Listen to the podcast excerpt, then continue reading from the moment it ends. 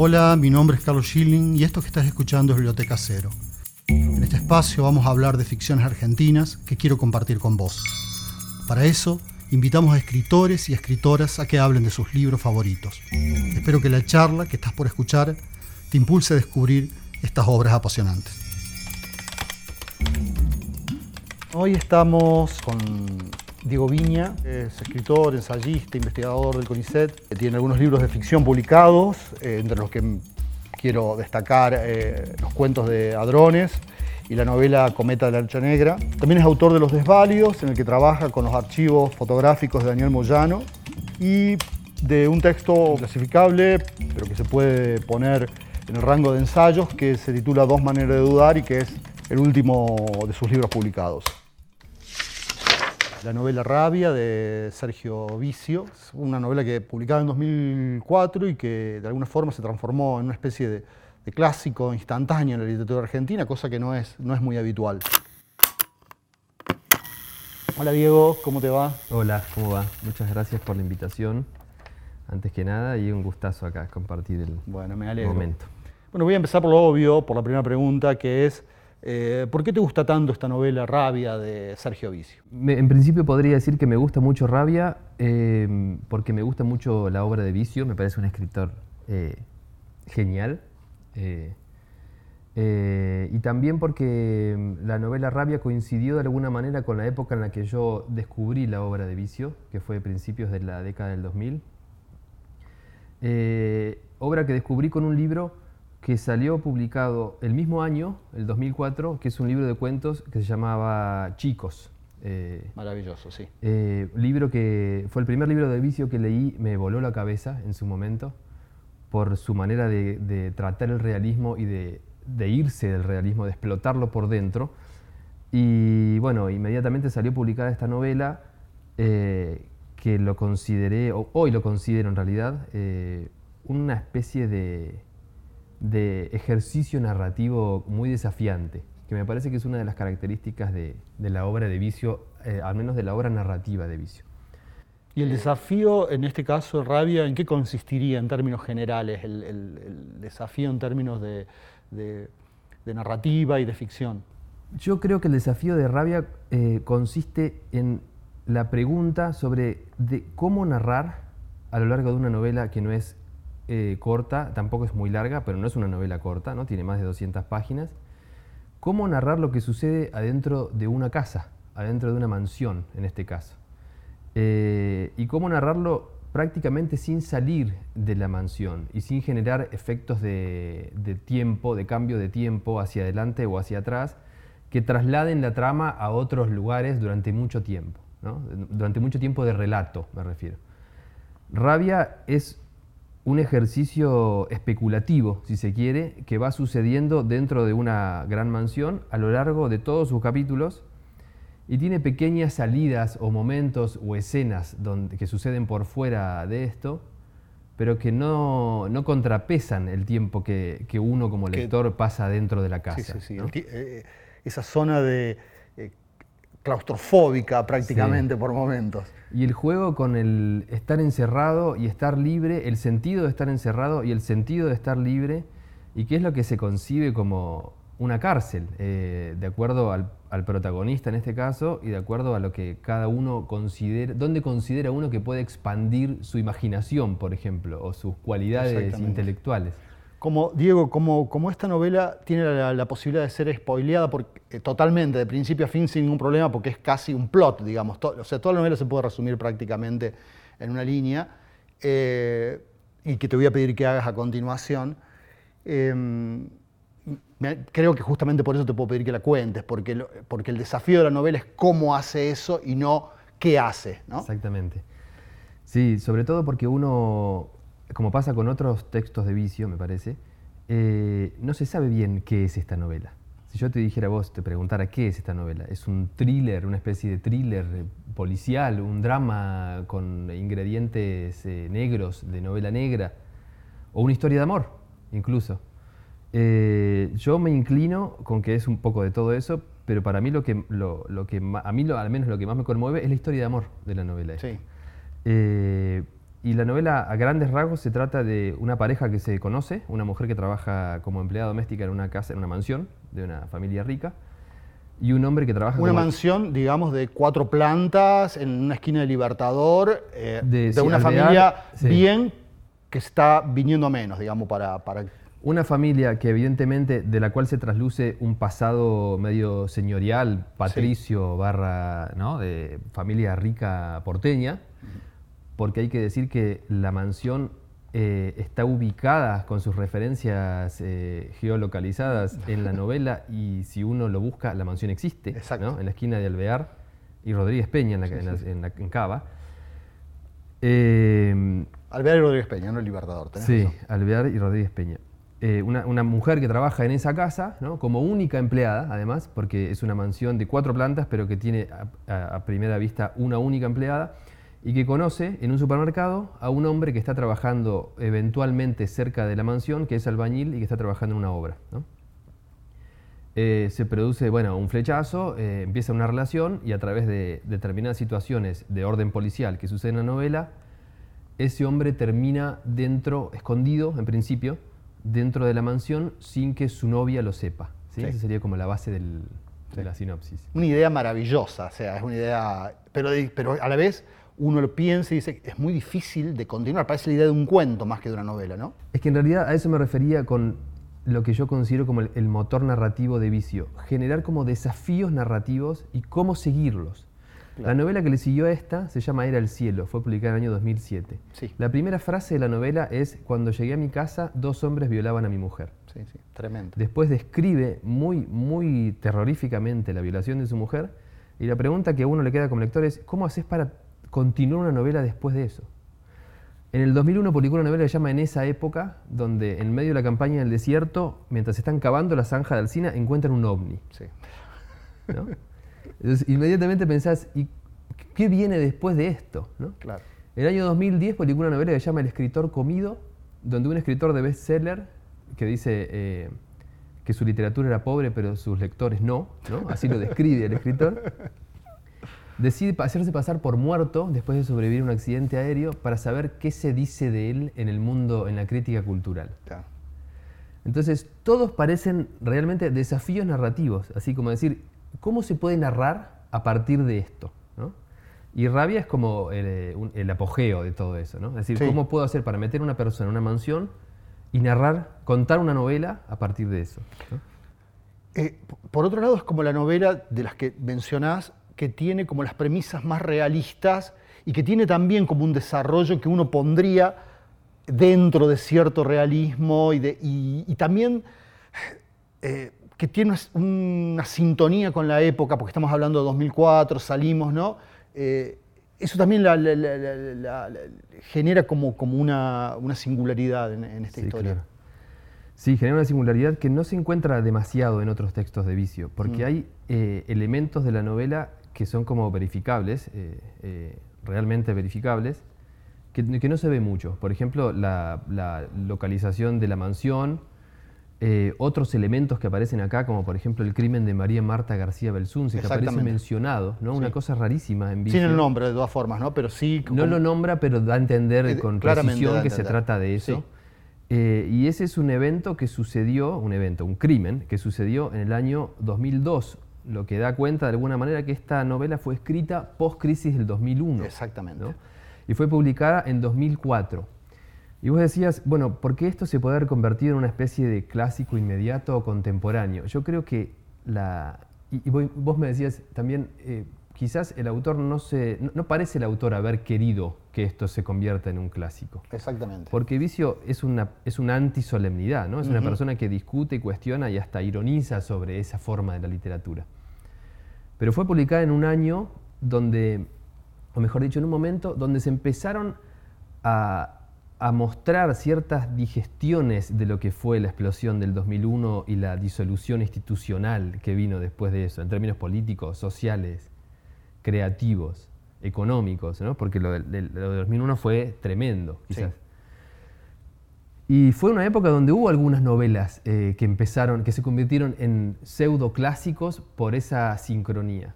ahora se me aparece, por ejemplo, El año del desierto de Mairal, ¿no? Claro. que narra la disolución de Buenos Aires. Las dos son novelas porteñas, muy porteñas, porque esta es una novela muy porteña. Muy porteña.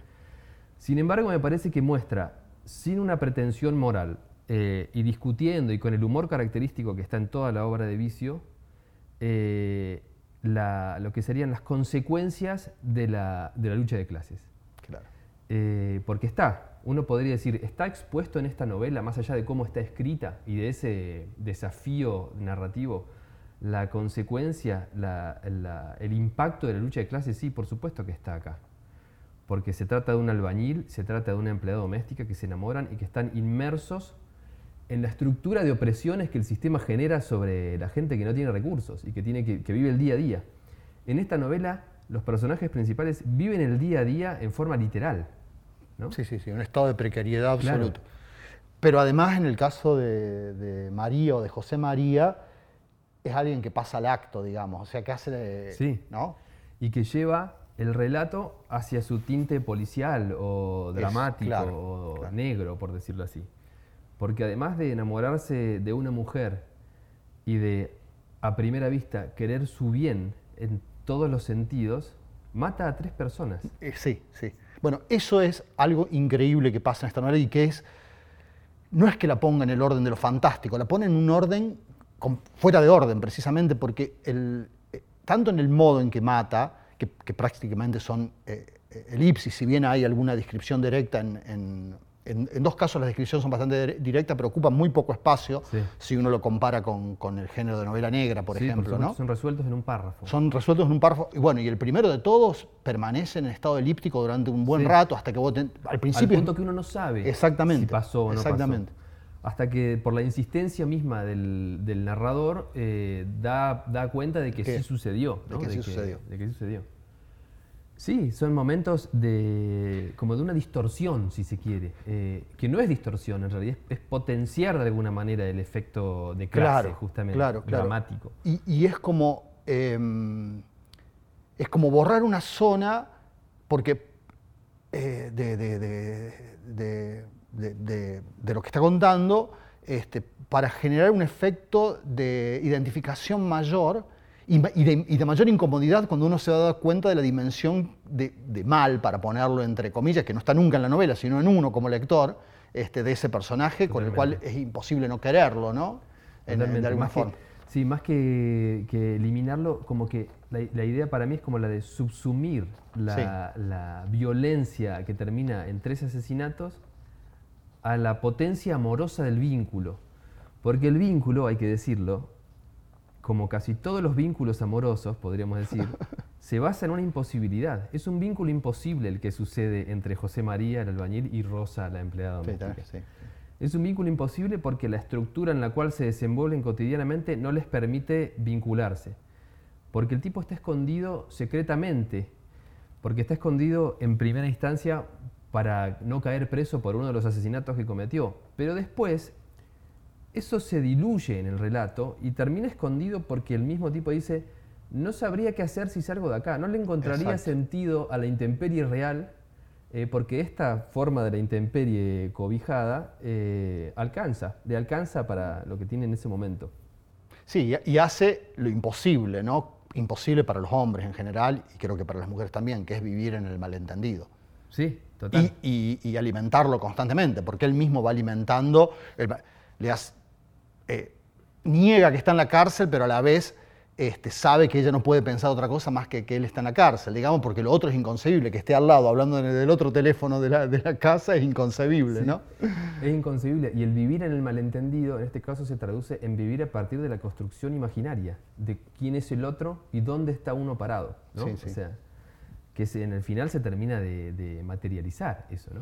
Diego, eh, vos recién mencionabas eh, algo muy importante que es la cuestión de la lucha de clases. También hay algo del orden en otro sentido, más sublimado si se quiere, pero que, pero que también está de algo que sería el orden de género. No sé si de la lucha de géneros, pero sí de oposición de género, o de marcas de género, digo, en el sentido de eh, orientación sexual, de género masculino-femenino, en ese sentido, ¿no?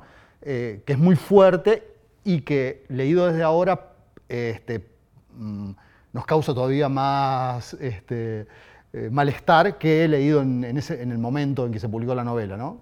Sí, sobre todo la palabra malestar me parece clave, porque la novela busca generar malestar, me parece que es una novela incómoda. Eh, y más allá de la diversión y el humor y, y el oficio narrativo que tiene Vicio, es una novela que va generando un malestar creciente. La situación de género, podríamos decir, o de choque entre géneros masculinos y femeninos, eh, hoy se puede leer de una determinada manera. De hecho, una de las cosas más interesantes que me pasó al releer la novela es todo lo que, lo que fui pensando a medida de, la, cuestión de género, del problema de género actual, ¿no? que está transparentado hoy, puesto en visibilidad. Eh, cosas que no había considerado de esa manera cuando la leí en el año 2004, porque en el año 2004 la situación era totalmente distinta, era una situación muy crítica de una sociedad y de, una condición subjetiva, si se quiere general, de empezar a sacar un poco la cabeza del agua, pero la problemática de género y feminista no era una problemática central. No, no, había tomado la agenda verdadera política. ¿no? Y en el texto las marcas son como muy evidentes, o sea, la violencia masculina es más que evidente. Eh, la violencia, el malentendido entre el amar a una persona y poseerla atraviesa toda la novela. Eh, y la sed de revancha o la rabia generada por la injusticia hacia la mujer, lo único que produce son asesinatos en la novela. Sí, sí, sí. Entonces, eh, el círculo vicioso que se intentó desmenuzar para deconstruirlo, ¿no? Acá parece más firme que nunca y es lo que va llevando al encadenamiento de las acciones eh, que llevan a la muerte, a la muerte de, protagonistas secundarios o de protagonistas principales. Eh, y otro punto que también es eh, como central acá y en otros textos de vicio es el del abuso hacia la mujer literalmente, o sea, del abuso con acceso carnal. La violación acá la pobre Rosa muy muy presente y en otros textos de vicio también, como era el cielo, por ejemplo, eh, u otros textos. Recuerdo otros textos donde la violación está muy presente, es un punto muy dramático y crítico. Y acá en el personaje de Rosa, de la empleada doméstica, se ve como muy, muy claro, porque Rosa lo único que hace es padecer y resistir. También aquí hay que decir que eh, como es la perspectiva de José María desde la que se narra, no es, no, la historia no la cuenta José María, la cuenta un narrador que uno consideraría omnisciente, pero desde la perspectiva de José María. Entonces, José María, en todo caso, tiene conjeturas o asume eh, lo que siente Rosa, pero no puede estar seguro. En ese sentido es parecido por ahí a, eh, lo que hace Humbert Humbert en Lolita, respecto de Lolita, la gran diferencia es que Humber Humber cuenta en primera persona, por lo tanto ese velo es, más obvio. En este caso el velo es raro, es difuso, pero es el mismo porque está contada desde José María, o sea, la perspectiva de José María. Sí, el velo es, difuso por especulativo, porque está todo el tiempo especulando sobre lo que Rosa, sobre las cosas que le pasan a Rosa o no, porque hay que decirlo, la, eh, una de la, quizás la joya, la vedette de esta novela es cómo está construido el narrador porque el narrador no es omnisciente, tiene el punto de vista muy marcado en José María, salvo pequeños destellos, eh, y el narrador solo ve lo que José María ve dentro de la casa. Entonces, y que es poco lo que José María ve, porque es muy poco. Entonces es un narrador que está entre la ceguera y la construcción imaginaria. Exactamente, sí, sí. Eh, es interesante cómo José María, mira, hay descripciones en ese sentido muy buenas, muy precisas, no son muy buenas en el sentido por ahí hiperliterarias, pero sí son muy buenas desde el, punto, del sentido del punto de vista, porque mirar desde una escalera y ver los pies solamente, un pedazo de, de, Ahí para cabello. se trasluce la genialidad del ojo cinematográfico de, Vicio. Me parece que se, cuela ahí el discurso cinematográfico muy claramente y es virtuoso porque realmente eh, se convierte en admirable.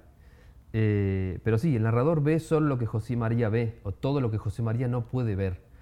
Eh, hay algunos puntos donde Rosa, donde José María termina pasando al acto, como dijiste vos, no solo por su propia construcción especulativa, sino que está esperando de alguna manera que Rosa le dé señales materiales de que las cosas que él pensaba pasaron. Exactamente. En un momento Rosa habla por teléfono con una amiga y le dice, sí, me violó, esta persona me violó. Y él pasa al acto, homicida, después de haber escuchado a Rosa ¿no? que, que le confirma de alguna manera eso. Pero después empieza a hacer preguntas sobre Rosa. Se empieza a preguntar quién es Rosa. Si Rosa es efectivamente lo que es o es una construcción imaginaria. Entonces, de alguna manera, empieza a poner en duda incluso esos, esos momentos de verificación de los, de los hechos. ¿no? Bueno, y ahí está, este, y es la última pregunta que te voy a hacer para que, para que vayamos como cerrando este diálogo. Eh, otro, otro rasgo que me parece de genialidad, de vicio, que es hacer de un personaje que, uno eh, consideraría de clase baja y no educada, un personaje crítico y casi un filósofo, porque eso es lo que termina siendo José María, ¿no? Yo creo que eso eh, alguien podría pensarlo como, si lo pensás desde el verosímil, lo podrían pensar como un error para mí. Se podría pensar como que no coincide eh, las características del personaje José María con su condición social y su, condición material. Sin embargo, para mí esa es una de las genialidades de Vicio, son las eh, maniobras distorsivas que genera sobre su mismo planteo, su, misma trama, para eh, emitir mensajes eh, irónicos o críticos. Porque si vos te fijas, casi todos los personajes de esta novela están estereotipados, salvo el de José María. Exacto. La familia rica que vive en la mansión están muy estereotipados, o sea, personas ricas, tristes, que se ocultan cosas entre sí, que no tienen nada en la cabeza o se han cansado de pensar y que reciben a familiares que son borrachos, que gastan la plata ajena, que viven en el exterior, que llegan con niños que ni siquiera hablan el idioma propio. Es como un estereotipo absoluto. Eh, los porteros de edificio los eh, rugbyers que aparecen dando vuelta por ahí, que son xenófobos, racistas y violentos, los capataces de las obras, la misma Rosa que se la pinta como una persona, y creo que en un momento se, dice por acá, una persona iluminada por mil luces eh, o por el brillo de mil luces de, buenas intenciones. ¿no? Una persona que tiene buenas intenciones, pero cuya capacidad intelectual es limitada o, no sé, la, pintan como una persona que es puro amor y sentimiento y voluntad, pero se, tiene consumos populares, como que no, se, no le interesa de alguna manera cultivar su intelecto. ¿no? ¿Por qué? Porque vive en el día a día y sin embargo es una persona pragmática que va resolviendo lo que tiene adelante. Y es feliz, o sea, es una persona que, que llega a la plenitud, Rosa siempre dentro de sus imposibilidades y de lo, oprimida que está por sus patrones. ¿no? Es una persona totalmente oprimida que le encuentra sentido a las cosas. José María, sin embargo, es un albañil que, odia el fútbol, que odia muchos otros consumos que parecen livianos, como la televisión o consumos audiovisuales, y se la pasa leyendo. Y empieza a cultivar su intelecto mientras cultiva su cuerpo, porque lo único que hace dentro de la mansión es ejercicio y lectura. Exacto. Incluso tiene un momento bastante desubicado, si se quiere, dentro de la novela, en, el cual le empieza a contar a Rosa por teléfono, le empieza a preguntar a Rosa por teléfono qué pasaría si el Estado le empieza a depositar dinero a los escritores sí, bueno, eso, es, eso es increíble. Es el absurdo total. Es el absurdo total, sí, sí. así es un guiño al campo literario fuertísimo, ¿no? Sí. Si uno lo lee en otro libro de un autor que tiene pocos libros publicados, diría, le diría esto sacarlo de acá porque no tiene nada que ver con nada. Sin embargo, Vicio logra, a mí, yo creo sin embargo que se podría sacar tranquilamente. Eh, es, una, es una de las críticas que le di a este libro. Sin embargo, Vicio ha logrado que la estructura crítica alrededor de su obra se, se desintegre porque su misma concepción del realismo y su falta de respeto al realismo solemne, por decirlo así, hace que sus libros sean difíciles de criticar en ese sentido. Exacto. Porque él se corre todo el tiempo hacia el absurdo. Eh, de modo que genera un libro que evidentemente es una crítica al momento en el cual se escribió, o sea, es, una, es un síntoma, si se quiere, del momento en el cual se escribió, donde todos los personajes están estereotipados, salvo el que, el que, donde confluye el punto de vista. Exacto. Eh, bueno. bueno, Diego, muchísimas gracias. Eh, seguramente vamos a tener la oportunidad de hablar de otros libros en otras veces, pero esto fue creo que una, lectura este, en profundidad y muy divertida y muy completa de una novela que, que lo merece, de hecho. Muchas gracias. Bueno, gracias por la invitación y un gustazo participar del, del programa. Bien, espero que hayan disfrutado de esta charla tanto como yo.